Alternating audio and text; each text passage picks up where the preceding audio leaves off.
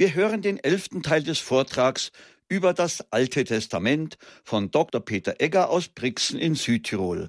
Dr. Egger setzt mit diesem elften Teil der Radioakademie zum Alten Testament die Vortragsreihe des Kursus zum Katechisten für die Evangelisation fort, der im Haus St. Ulrich in Hochaltingen angeboten wird.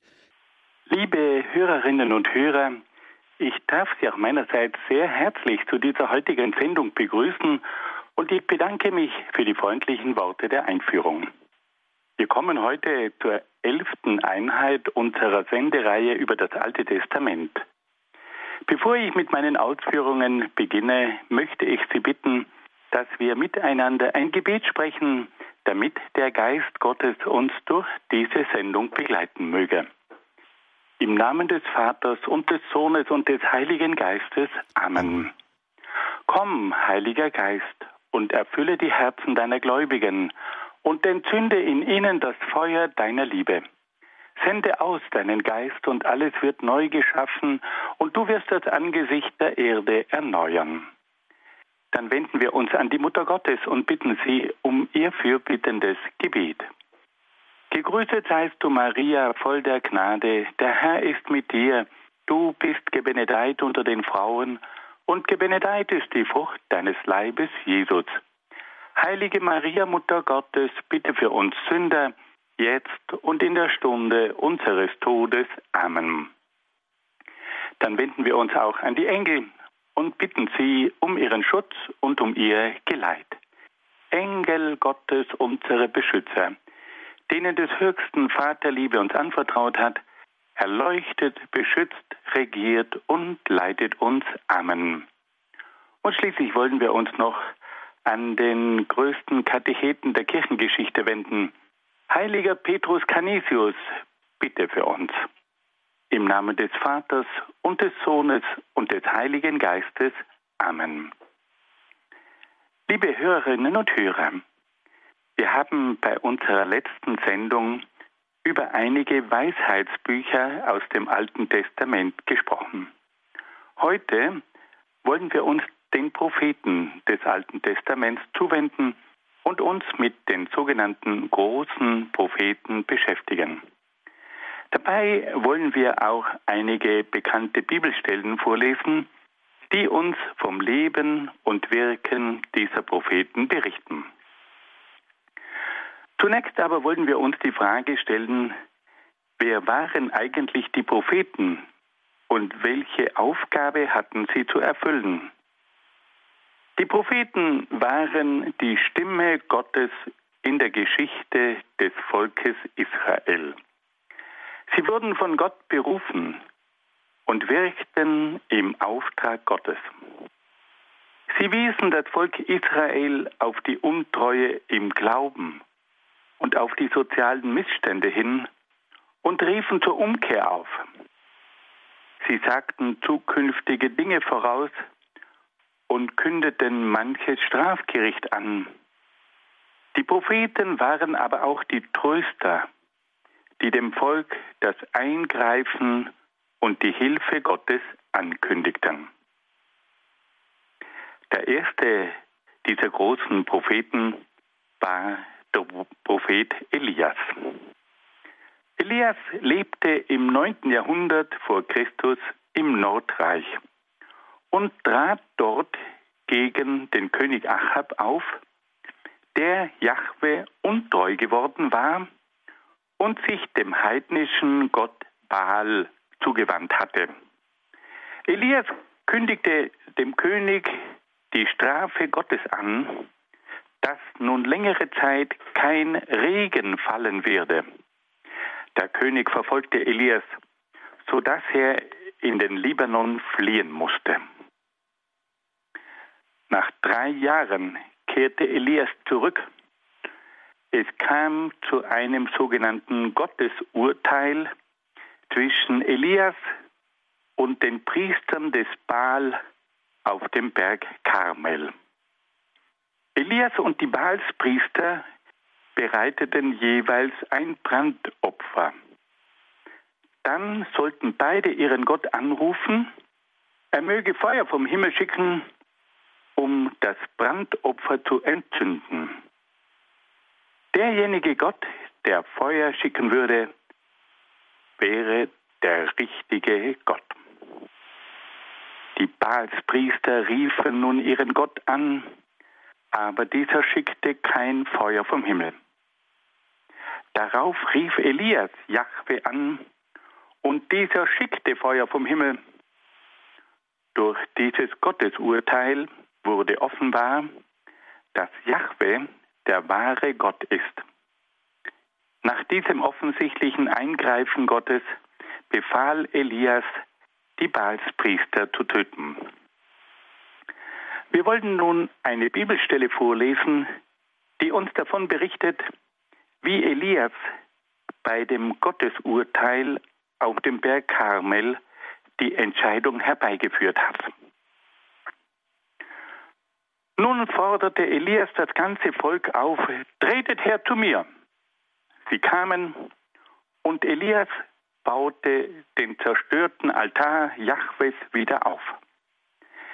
Er nahm zwölf Steine, nach der Zahl der Stämme der Söhne Jakobs, zu dem der Herr gesagt hatte, Israel soll dein Name sein. Er fügte die Steine zu einem Altar für den Namen des Herrn, zog rings um den Altar einen Graben und grenzte eine Fläche ab, die eine bestimmte Menge an Saat hätte aufnehmen können. Sodann schichtete er das Holz auf, verteilte den Stier und legte ihn auf das Holz. Nun befahl er, füllt vier Krüge mit Wasser und gießt es über das Brandopfer und das Holz. Hierauf gebot er, tut es noch einmal. Und sie wiederholten es. Dann sagte er, tut es zum dritten Mal. Und sie taten es zum dritten Mal. Das Wasser lief rings um den Altar. Auch den Graben füllte er mit Wasser. Zu der Zeit nun, da man das Speiseopfer darzubringen pflegt, trat der Prophet Elias an den Altar und rief, Herr, Gott Abrahams, Isaaks und Israels, heute soll man erkennen, dass du Gott bist in Israel, dass ich dein Knecht bin und all das in deinem Auftrag tue. Erhöre mich, Herr, erhöre mich. Dieses Volk soll erkennen, dass du, Herr, der wahre Gott bist und dass du sein Herz zur Umkehr wendest. Da kam das Feuer des Herrn herab und verzehrte das Brandopfer, das Holz, die Steine und die Erde. Auch das Wasser im Graben leckte es auf. Das ganze Volk sah es warf sich auf das Angesicht nieder und rief, Jahwe ist Gott, Jahwe ist Gott. Elia aber befahl ihnen, ergreift die Propheten des Baal, keiner von ihnen soll entkommen. Man ergriff sie und Elia ließ sie zum Bach Kishon hinabführen und dort töten. Soweit diese bekannte Stelle, die vom Gottesurteil auf dem Berg Karmel berichtet. Am Ende seines Lebens wurde Elias auf geheimnisvolle Weise auf einem feurigen Wagen in den Himmel entrückt. Im Volk Israel herrschte die Überzeugung, dass der Prophet am Ende der Zeiten wiederkehren würde. Als dann im Neuen Testament Johannes der Täufer und Jesus auftraten, meinten viele Menschen, dass in ihnen der Prophet Elias wiedergekehrt sei. So viel zum Propheten Elias. Wir kommen nun zu einem weiteren Propheten, und zwar zum Propheten Jesaja. Da müssen wir zunächst etwas klarstellen. Das berühmte Buch Jesaja enthält Berichte und Prophezeiungen von drei Propheten, die im 8., 6. und 5. Jahrhundert vor Christus gelebt und gewirkt haben. Das Buch Jesaja ist ziemlich umfangreich und man entdeckte erst bei intensiven Studien, dass es sich hier offensichtlich um Berichte von drei verschiedenen Gestalten handelte, die man in einem Buch unter dem Namen Jesaja zusammengefasst hat. In diesem Buch Jesaja finden wir eine ganze Menge von berühmten Prophezeiungen über den zukünftigen Messias. Diese Prophezeiungen beschreiben das Wesen und das Wirken des zukünftigen Messias. Und so wollen wir uns nun mit einigen dieser bekannten Prophezeiungen etwas näher beschäftigen. Eine erste Prophezeiung im Buch Jesaja verkündet, dass der Messias der Sohn einer Jungfrau sein wird. Es kündet an, dass der Messias den Namen Immanuel, das heißt auf Deutsch Gott mit uns, erhalten werde, der auf die Göttlichkeit des Kindes hinweisen würde. Und da wollen wir nun eine Bibelstelle vorlesen, die wir alle kennen, die sich auf diese Ankündigung bezieht. Seht, die Jungfrau wird ein Kind empfangen, sie wird einen Sohn gebären und ihm den Namen Immanuel, Gott mit uns geben. Diese Stelle von Jesaja ist ein Hinweis auf die Menschwerdung von Jesus, den die Jungfrau Maria vom Heiligen Geist empfangen hat.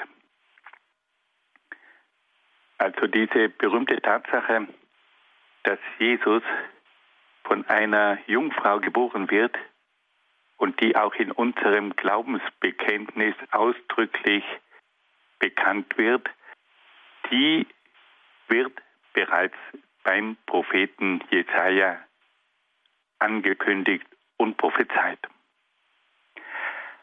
Eine zweite Prophezeiung aus dem Buch Jesaja bezieht sich auf die Herrschaft des Messias. Und da wird gesagt, dass der Messias die Herrschaft auf seinen Schultern tragen wird. Er hat verschiedene Titel und Eigenschaften, die sein göttliches Wesen zum Ausdruck bringen. Wir wollten diese berühmte Bibelstelle einmal ganz kurz vorlesen. Die Herrschaft liegt auf seiner Schulter. Man nennt ihn wunderbarer Ratgeber, starker Gott, Vater in Ewigkeit, Fürst des Friedens, also hier wird gesagt von diesem Messias, dass er ein starker Gott ist, dass er Vater in Ewigkeit ist. Das sind Ausdrücke, aus denen ganz klar hervorgeht, dass es sich hier um den Sohn Gottes handelt. Dann wird im Buch Jesaja auch noch vom Geist des Messias berichtet. Der Messias wird eine Gestalt sein, auf der sich der Geist Gottes mit seinen verschiedenen Gaben niederlässt. In der entsprechenden Bibelstelle heißt es, der Geist des Herrn lässt sich nieder auf ihm, der Geist der Weisheit und der Einsicht, der Geist des Rates und der Stärke, der Geist der Erkenntnis und der Gottesfurcht. Diese Stelle kommt uns bekannt vor. Diese Stelle von Jesaja ist die biblische Grundlage der Gaben des Heiligen Geistes. Es werden hier nur sechs Gaben genannt. Die Gabe der Frömmigkeit wurde später hinzugefügt. Also im Buch Jesaja im elften Kapitel, Vers 2, dort finden wir die Grundlage für die sieben Gaben des Heiligen Geistes. Der Geist des Herrn lässt sich nieder auf ihm, der Geist der Weisheit und der Einsicht, der Geist des Rates und der Stärke, der Geist der Erkenntnis und der Gottesliebe. Alle diese Gaben sind in diesem Messias. Das ist also die Stelle im Buch Jesaja, 11. Kapitel, 2. Vers. Dann kündigt uns das Buch Jesaja aber auch die Heilungen des Messias an. Der Messias wird die verschiedensten Krankheiten heilen und viele Zeichen und Wunder wirken. Im Buch Jesaja heißt es wortwörtlich, dann werden die Augen der Blinden geöffnet, die Ohren der Tauben sind wieder offen, dann springt der Lahme wie ein Hirsch, die Zunge des Stummen jauchzt auf. Auf diese Stelle von Jesaja berief sich Jesus, um dem Gefangenen Johannes dem Täufer zu bestätigen, dass er der angekündigte Messias sei. Also auch die Wunder und Heilungen des Messias werden schon angekündigt. Dann finden wir im Buch Jesaja auch eine Stelle mit einer Prophezeiung über das messianische Reich des Friedens. Der Messias wird das Reich Gottes errichten, welches am Ende ein Reich des Friedens sein wird, in dem es keinen Krieg mehr gibt. Und da finden wir die berühmten Bibelverse. Dann schmieden sie Pflugscharen aus ihren Schwertern und Winzermesser aus ihren Lanzen. Man zieht nicht mehr das Schwert und übt nicht mehr für den Krieg. Dann schmieden sie Pflugscharen aus ihren Schwertern und Winzermesser aus ihren Lanzen. Man zieht nicht mehr das Schwert und übt nicht mehr für den Krieg. Und dann gibt es eine gewaltige Stelle, da ist das Sühneleiden des Messias angekündigt. Der Messias wird der Knecht Gottes sein. Er wird wie ein Opferlamm die Sünden der Menschen auf sich nehmen und schreckliche Leiden erdulden, um die Menschen zu erlösen. Wir wollen diese etwas längere Stelle vorlesen, weil sie in einer ganz besonderen Weise beeindruckend ist. Wie wird nun dieser Gottesknecht beschrieben? Er hatte keine schöne und edle Gestalt, so dass wir ihn anschauen mochten. Er sah nicht so aus, dass wir Gefallen fanden an ihm. Er wurde verachtet und von den Menschen gemieden, ein Mann voller Schmerzen, mit Krankheit vertraut. Wie einer, vor dem man das Gesicht verhüllt, war er verachtet. Wir schätzten ihn nicht.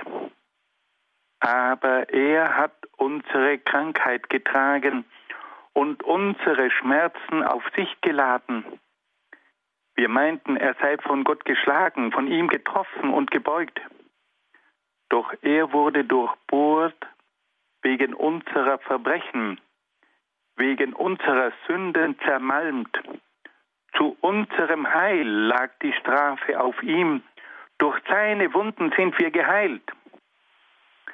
Wir hatten uns alle verirrt wie Schafe, jeder ging für sich seinen Weg, doch der Herr lud auf ihn die Schuld von uns allen. Er wurde misshandelt und niedergedrückt, aber er tat seinen Mund nicht auf. Wie ein Lamm, das man zum Schlachten führt, und wie ein Schaf angesichts seiner Scherer, so tat auch er seinen Mund nicht auf. Durch Haft und Gericht wurde er dahingerafft, durch wen kümmerte sein Geschick? Er wurde vom Land der Lebenden abgeschnitten und wegen der Verbrechen seines Volkes zu Tode getroffen. Bei den Ruchlosen gab man ihm sein Grab, bei den Verbrechern seine Ruhestätte, obwohl er kein Unrecht getan hat und kein trügerisches Wort in seinem Mund war. Doch der Herr fand Gefallen an seinem zerschlagenen Knecht. Er rettete den, der sein Leben als Sühneopfer hingab. Er wird Nachkommen sehen und lange leben. Der Plan des Herrn wird durch ihn gelingen. Nachdem er so vieles ertrug, erblickt er das Licht. Er sättigt sich an Erkenntnis. Mein Knecht, der Gerechte, macht die vielen gerecht. Er lädt ihre Schuld auf sich. Deshalb gebe ich ihm seinen Anteil unter den Großen und mit den Mächtigen teilt er die Beute, weil er sein Leben dem Tod preisgab und sich unter die Verbrecher rechnen ließ. Denn er trug die Sünden von vielen und trat für die Schuldigen ein. Soweit diese gewaltige Bibelstelle über den Gottesknecht, wo der leidende Messias ganz klar angekündigt wird.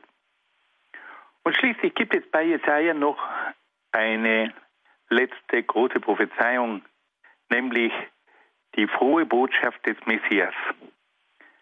Der Messias wird der Gesalbte Gottes sein, der den Armen eine frohe Botschaft bringt und die zerbrochenen Herzen heilt.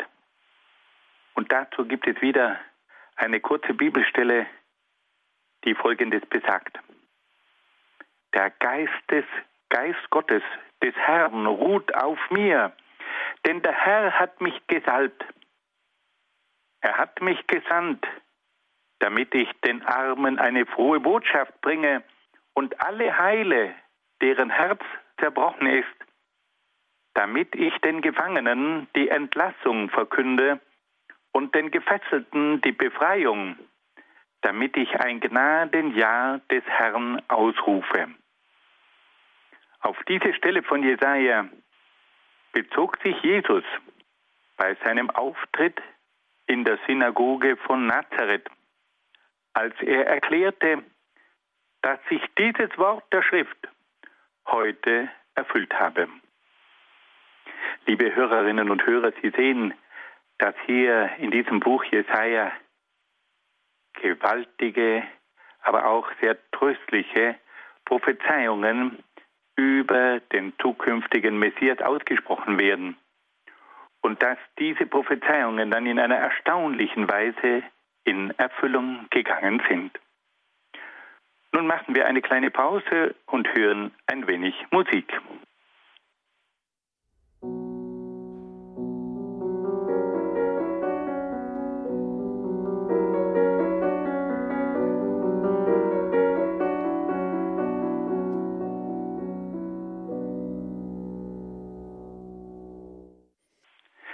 Liebe Hörerinnen und Hörer, wir kommen nun zu einer dritten großen prophetischen Gestalt, nämlich zum Propheten Jeremia. Der Prophet Jeremia lebte im siebten und sechsten Jahrhundert vor Christus im Südreich. Er wurde von Gott gegen seinen Willen zum Propheten berufen und sollte dem König Zitkia und der Bevölkerung und die Bevölkerung vor den Babyloniern warnen. Jeremia verkündete, dass die Babylonier kommen würden, um die Stadt Jerusalem zu erobern. Doch der König und die Führer des Volkes verfolgten Jeremias. Wir beginnen mit einer Bibelstelle, die uns von der Berufung des Propheten berichtet. Das Wort des Herrn erging an mich. Noch ehe ich dich im Mutterleib formte, habe ich dich ausersehen, noch ehe du aus dem Mutterschoß hervorkamst, habe ich dich geheiligt. Zum Propheten für die Völker habe ich dich bestimmt. Da sagte ich, ach, mein Gott und Herr, ich kann doch nicht reden. Ich bin ja noch so jung. Aber der Herr erwiderte mir, sag nicht, ich bin noch zu jung.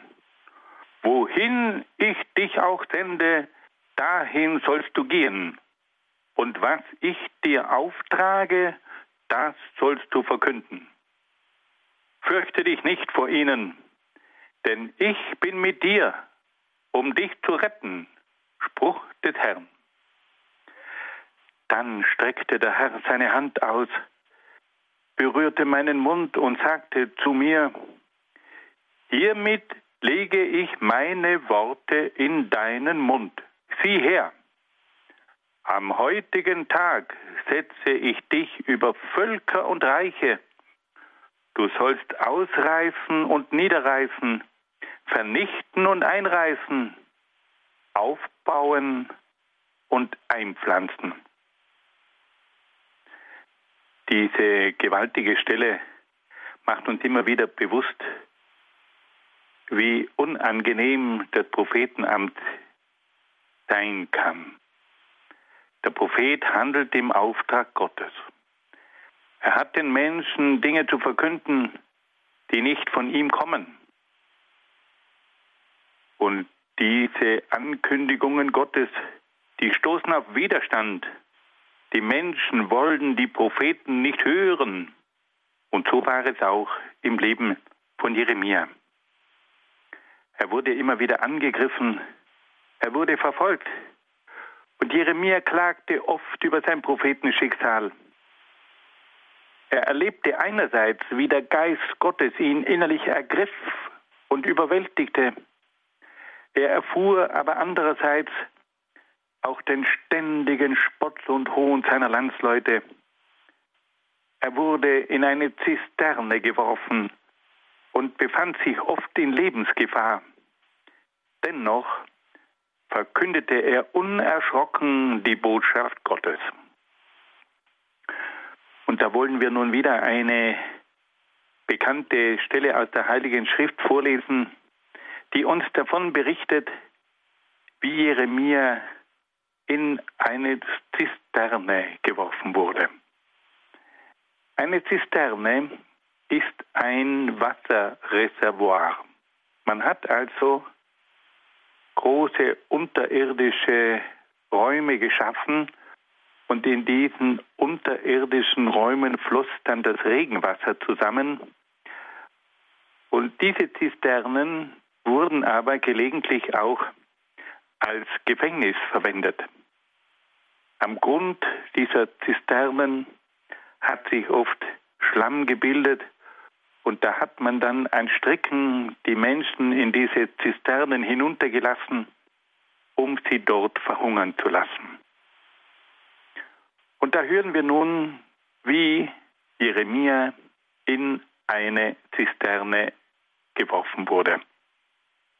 Jeremia verkündete den Einwohnern von Jerusalem, so spricht der Herr, diese Stadt wird ganz sicher dem Heer des Königs von Babel in die Hände fallen.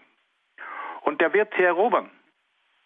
Darauf sagten die Beamten zum König, dieser Mann muss mit dem Tod bestraft werden, denn er lähmt mit solchen Reden die Hände der Krieger, die in dieser Stadt noch übrig geblieben sind, und die Hände des ganzen Volkes.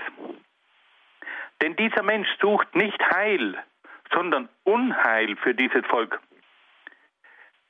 Der König Zitkia erwiderte, nun, er ist in eurer Hand, denn der König vermag nichts gegen euch. Da ergriffen sie Jeremia und warfen ihn in die Zisterne des Prinzen Malkia, die sich im Wachhof befand. Man ließ ihn an Stricken hinunter. In der Zisterne war kein Wasser, sondern nur Schlamm und Jeremia sank in den Schlamm. Nun hören wir noch eine weitere Stelle, die uns von der Rettung des Propheten berichtet.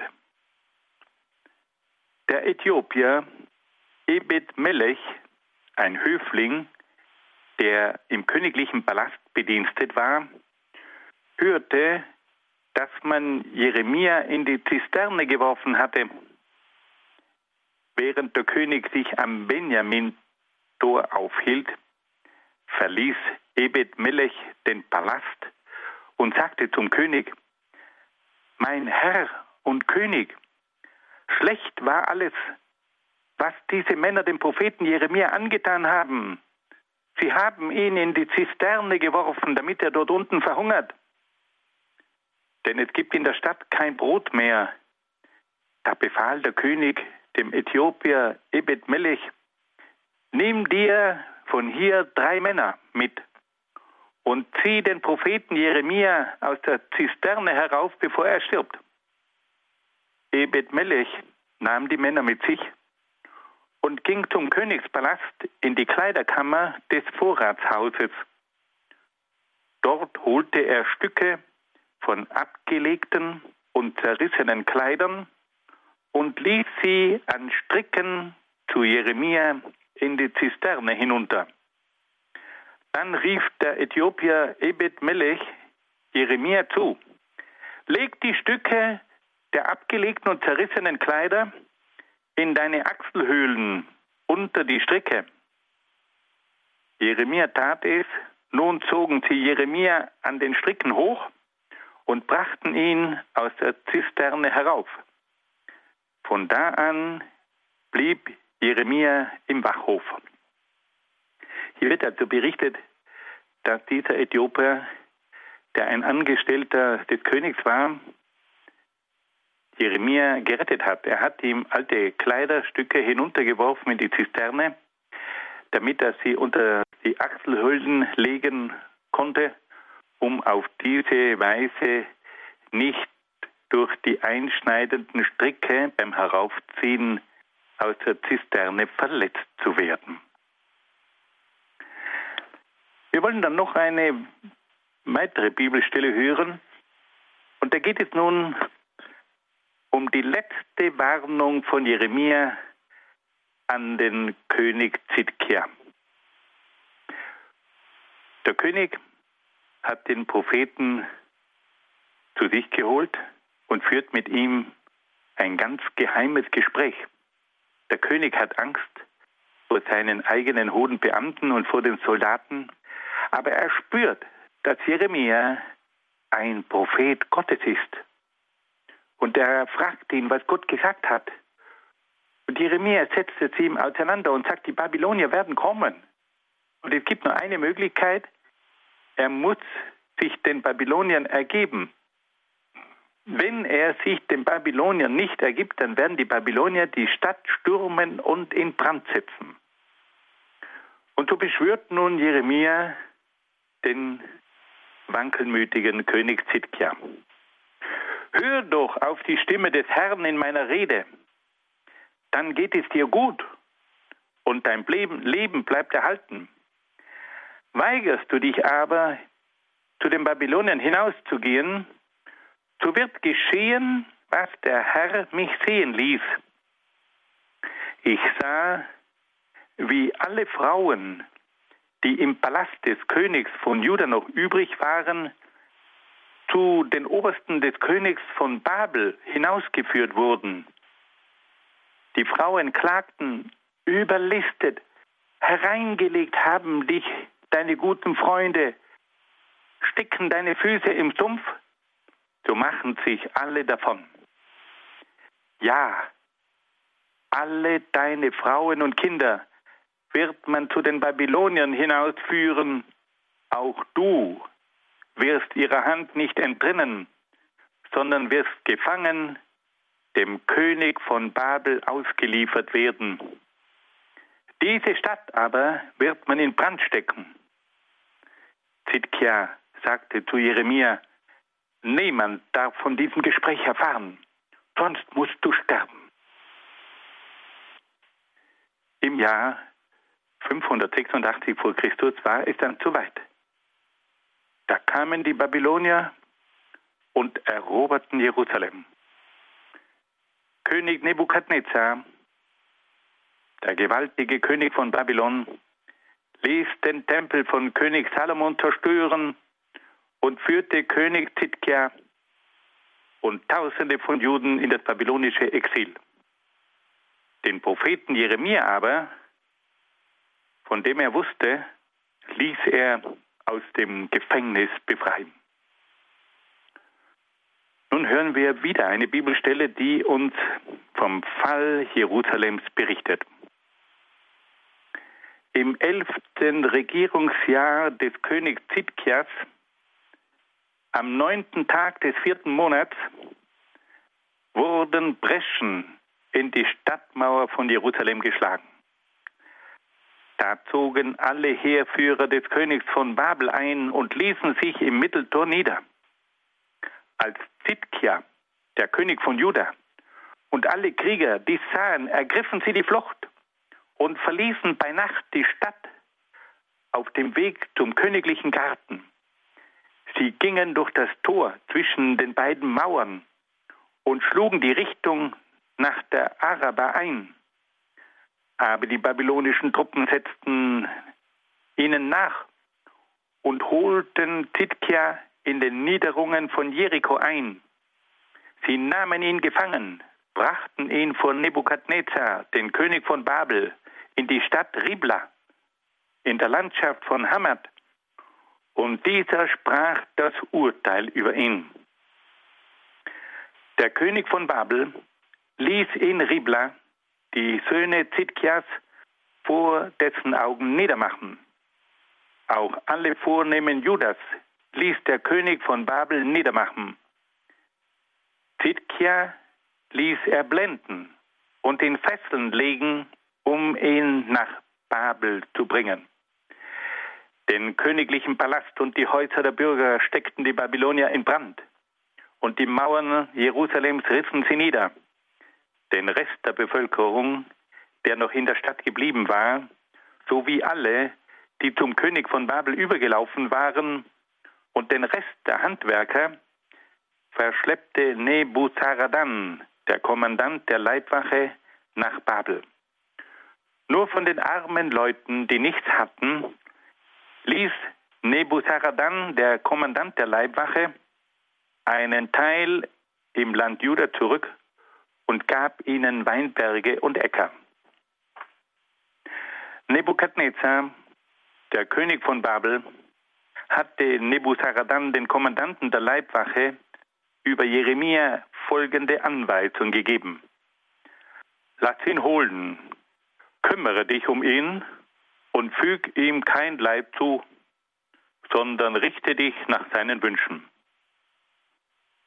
Da schickten Nebuzaradan, der Kommandant der Leibwache, Nebuchadnezzar, der Oberkämmerer, und Nergal Serazer, der Oberhofmeister, sowie alle Obersten des Königs von Babel, Leute zum Wachhof, ließen Jeremia von dort holen und übergaben ihn Gedalia, dem Sohn Ahikams, dem, des Sohnes Schaphans, damit er ihn nach Hause entlasse.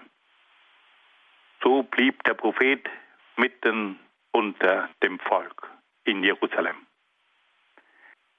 Hier wird uns also berichtet, dass diese Prophezeiungen des Propheten Jeremia genau in Erfüllung gegangen sind. Die Babylonier kommen, sie belagern die Stadt, sie schlagen Breschen in die Mauer und dringen dann ein. Der König flieht mit dem königlichen Hof von Jerusalem hinunter nach Jericho.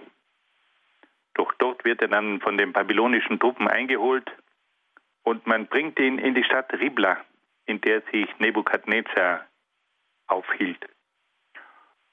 Und Nebukadnezar wusste durch seinen Geheimdienst, dass in Jerusalem der Prophet Jeremia gesprochen hatte.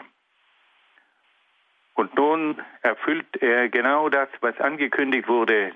Die Söhne von König Zitja werden getötet. Die Führer des Heeres werden getötet. Zitkia aber wird nicht getötet, sondern ihm werden die Augen ausgestochen. Er wird geblendet. Und dann muss er als Gefangener gefesselt und in Blindheit den langen Weg bis nach Babylon antreten, eine Strecke von etwa 1600 Kilometern. König Nebukadnezar lässt aber auch den Propheten Jeremia befreien. Er schickt seinen Oberkommandanten hin, Nebuzaradan, und holt ihn aus dem Gefängnis in Jerusalem heraus. Das alles sind gewaltige Berichte, wo wir merken, in welch dramatischen Situationen die Propheten zu wirken hatten. Nun hören wir wieder ein wenig Musik.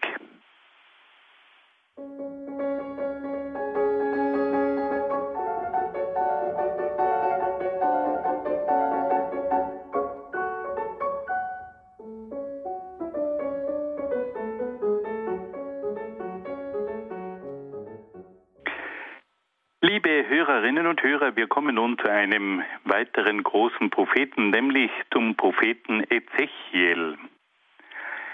Der Prophet Ezechiel lebte im siebten und sechsten Jahrhundert vor Christus im Südreich. Er wurde von König Nebukadnezar mit den Juden in die babylonische Gefangenschaft verschleppt. Dort wurde er von Gott zum Propheten berufen. Er verkündete die Rückkehr in die alte Heimat. Der Prophet Ezechiel hatte eine Erscheinung Gottes. In dieser Erscheinung erblickte er vier Wesen, die vier Gesichter hatten. Ein Menschengesicht, ein Löwengesicht, ein Stiergesicht und ein Adlergesicht. Diese vier Gesichter waren Symbole für die Eigenschaften Gottes. Das Menschengesicht für die Weisheit, das Löwengesicht für die Majestät, das Stiergesicht für die Stärke und das Adlergesicht für die Wachsamkeit Gottes. Diese vier Gesichter, die der Prophet Ezechiel geschaut hat, bilden die Grundlage für die Symbole der Evangelisten. Matthäus hat das Symbol des Menschen bzw. des Engelgesichts erhalten. Markus hat das Symbol des Löwen, Lukas das des Stiers und Johannes das des Adlers erhalten. Wir alle kennen diese Symbole, man sieht sie oft auf den Kanzeln angebracht. Man sieht sie oft auch an der Decke von Kirchen dargestellt. Jetzt wissen wir, woher diese Symbole kommen. Sie kommen aus dem Alten Testament und werden uns im Buch des Propheten Ezechiel vorgestellt. Diese berühmte Erscheinung von den vier Wesen die dann zu den Symbolen der vier Evangelisten wurden. Ezechiel war ein Prophet des Trostes. Er hat immer wieder die Juden in Babylon getröstet und hat sie darauf hingewiesen, dass sie wieder in die Heimat zurückkehren würden. Er hat ihnen auch angekündigt, dass es zu einer Erneuerung des Volkes Israel kommen würde. Er hat gewissermaßen angekündigt, dass aus den alten morschen Leibern und Knochen noch einmal ein neues Leben hervorbrechen werde und dass es zu einer Auferstehung des Volkes Israel kommen werde. Ezechiel ist der große Prophet des Trostes. Er warnt, er mahnt, aber er ist vor allem derjenige, der Hoffnung vermittelt und die Menschen tröstet.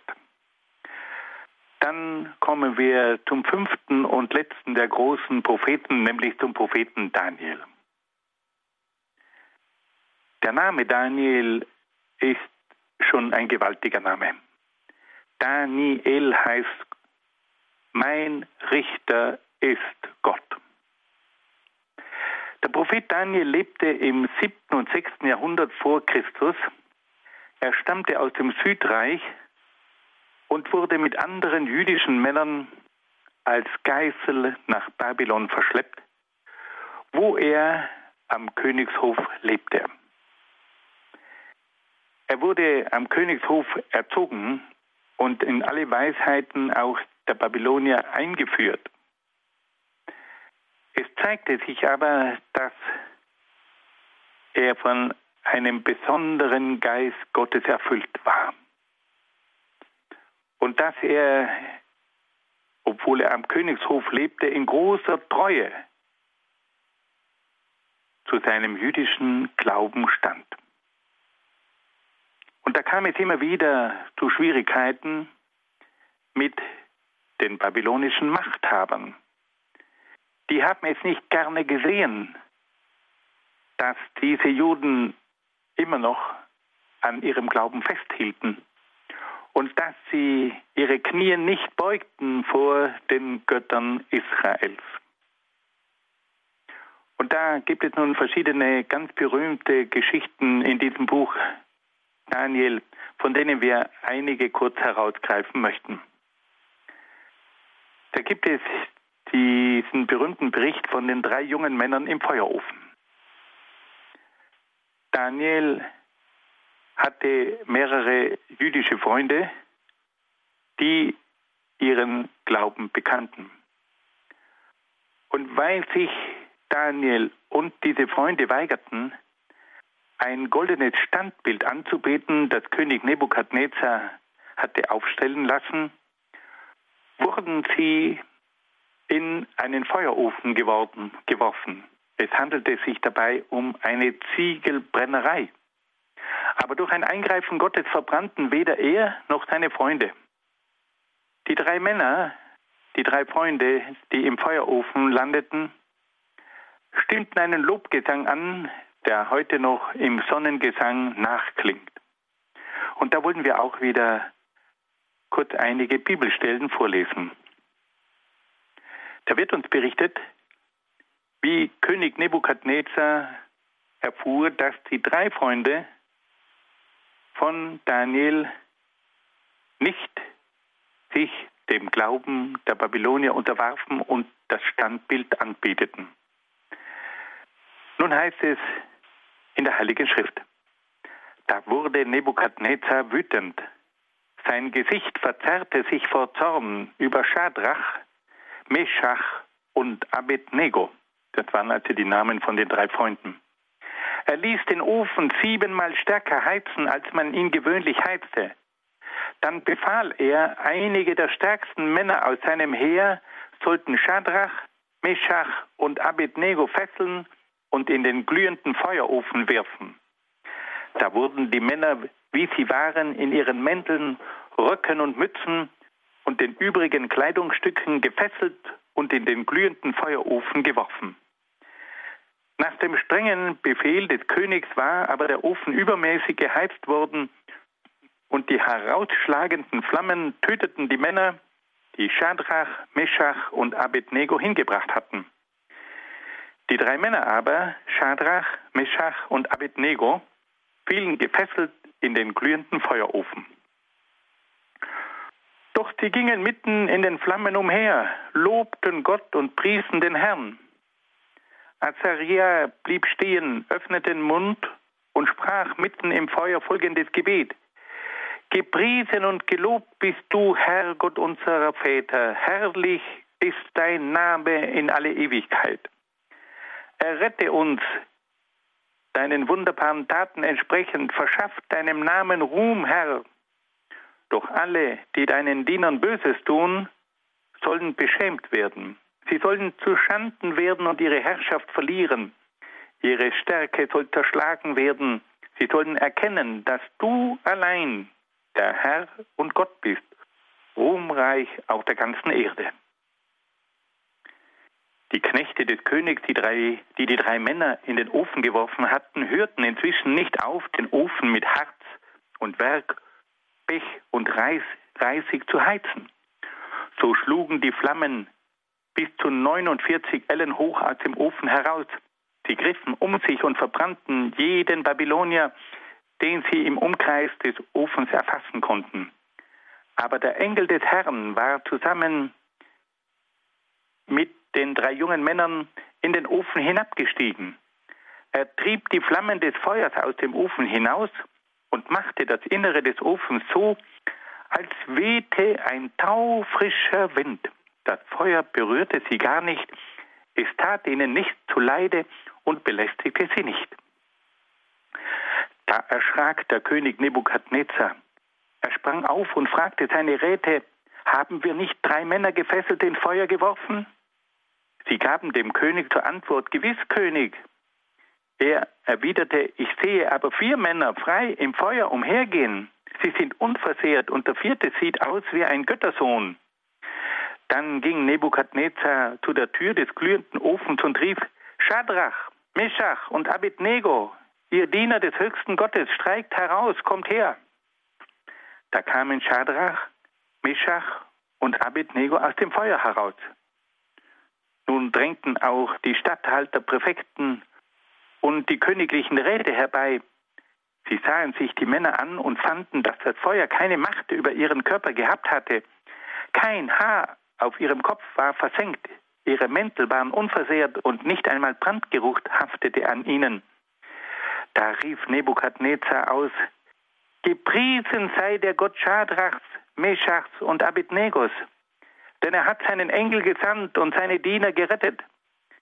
Im Vertrauen auf ihn haben sie lieber den Befehl des Königs missachtet und ihr Leben dahingegeben, als dass sie irgendeinen anderen als ihren eigenen Gott verehrten und anbeteten. Das ist dieser berühmte Bericht von den drei Männern in diesem Feuerofen, in dieser Ziegelbrennerei. Eine weitere bekannte Stelle berichtet von der Schrift an der Wand. Der babylonische König Belshazzar veranstaltete ein Fest.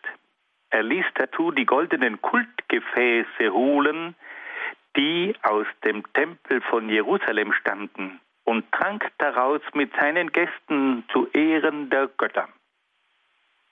Plötzlich erschien eine Schrift an der Wand, die niemand deuten konnte. Da rief man den Propheten Daniel und bat ihn, die Schrift zu lesen und zu deuten. Daniel erklärte dem König, dass das Geschriebene Mene Tekel Parsin laute. Mene, gezählt hat Gott die Tage deiner Herrschaft und macht ihr ein Ende.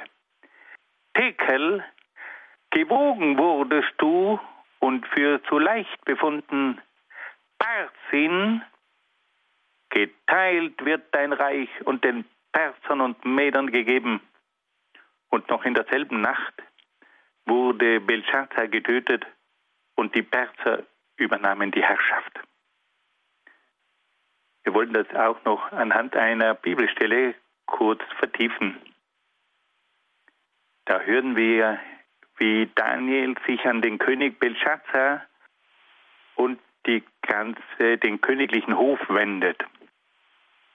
Und da sagt nun Daniel zum König, du hast dich gegen den Herrn des Himmels erhoben und dir die Gefäße aus seinem Tempel herbeischaffen lassen, du und deine Großen, deine Frauen und Nebenfrauen, ihr habt daraus Wein getrunken.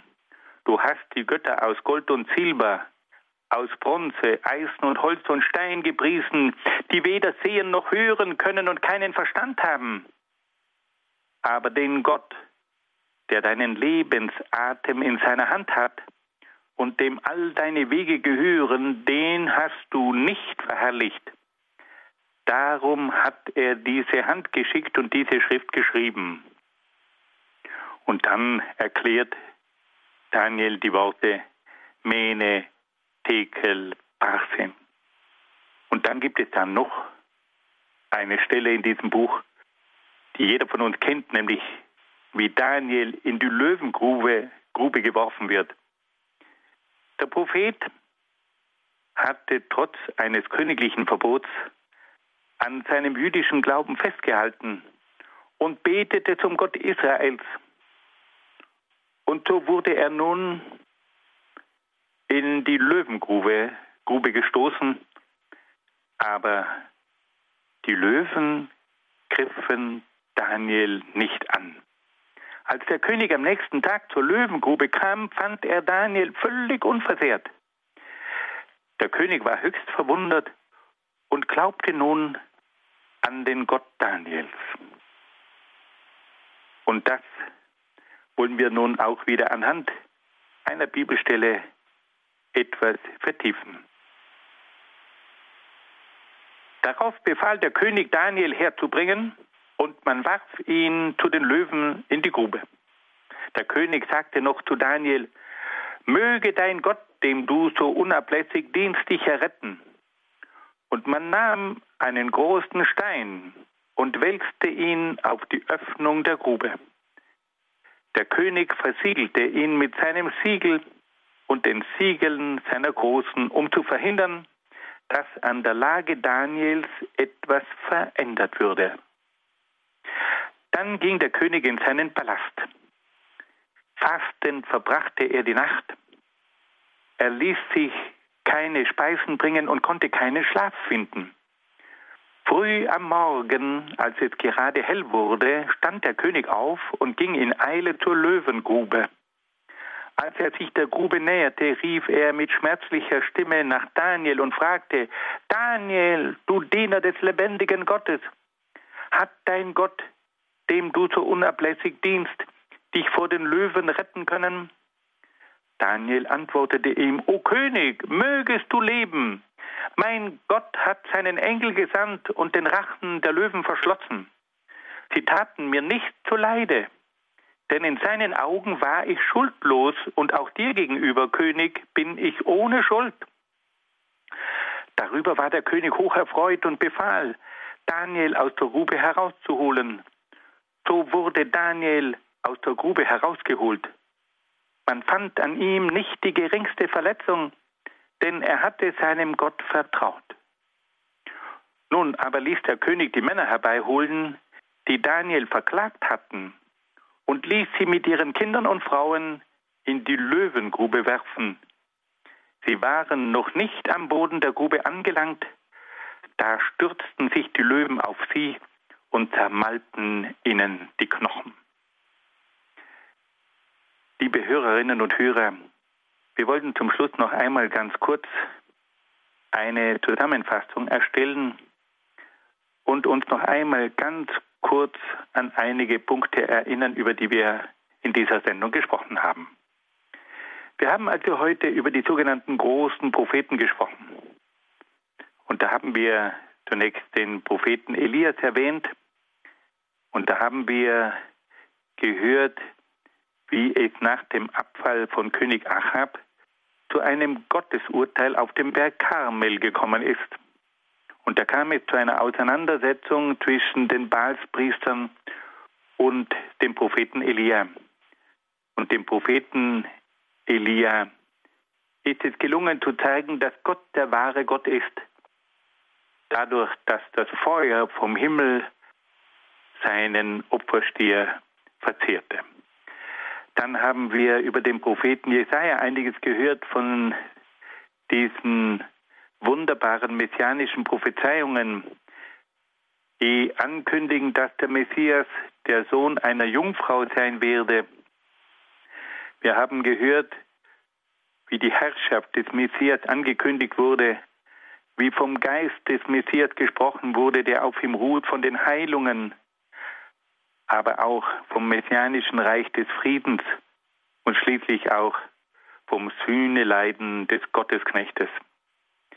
Dann haben wir uns auch ganz kurz mit dem Propheten Jeremia beschäftigt, der die Aufgabe hatte, den König und die Bevölkerung von Jerusalem vor den Babyloniern zu warnen. Und wir haben erfahren, welch schreckliches Schicksal Jeremia erleiden musste. Man hat ihn in eine Zisterne geworfen, man hat ihn verfolgt, aber schließlich gingen dann seine prophetischen Worte, die er im Auftrag Gottes gesprochen hatten, hatte voll in Erfüllung. Dann wandten wir uns dem Propheten Ezechiel zu. Wir hörten, dass dieser Prophet im Exil in Babylon wirkte und wie er den Menschen die Rückkehr nach Jerusalem ankündigte. Wir haben aber auch gehört, dass er eine Gottesvision hatte von vier Gesichtern und diese Gesichter wurden dann zu den Symbolen der Evangelisten. Und schließlich haben wir dann auch noch vom Propheten Daniel einiges gehört, von den berühmten drei jungen Männern im Feuerofen, von der Schrift an der Wand und von Daniel in der Löwengrube. Liebe Hörerinnen und Hörer, diese großen Propheten, die prägen die Geschichte von Israel. Aber sie haben auch uns sehr viel zu sagen, weil wir merken, wie Gott immer wieder durch seine Propheten eingreift in die Geschichte des Volkes Israel und wie durch die Propheten diese Geschichte auch zu einer Heilsgeschichte wird. Liebe Hörerinnen und Hörer, ich danke Ihnen sehr herzlich, dass Sie bei dieser Sendung auch wieder im Geist mit dabei waren. Ich wünsche Ihnen alles Gute und Gottes besonderen Segen.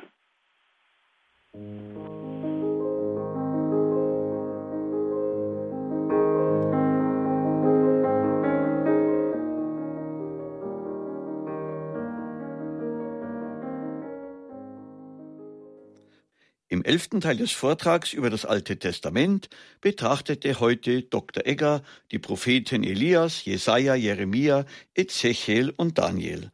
Liebe Hörerinnen und Hörer, wenn Sie von diesem Vortrag eine CD bestellen wollen, dann rufen Sie folgende Telefonnummer an 08 328 dann 921 120. Und für Hörer, die nicht aus Deutschland anrufen, die gleiche Nummer mit der Vorwahl 0049 dann 8328 921 120. Der CD-Dienst ist zu den üblichen Geschäftszeiten erreichbar.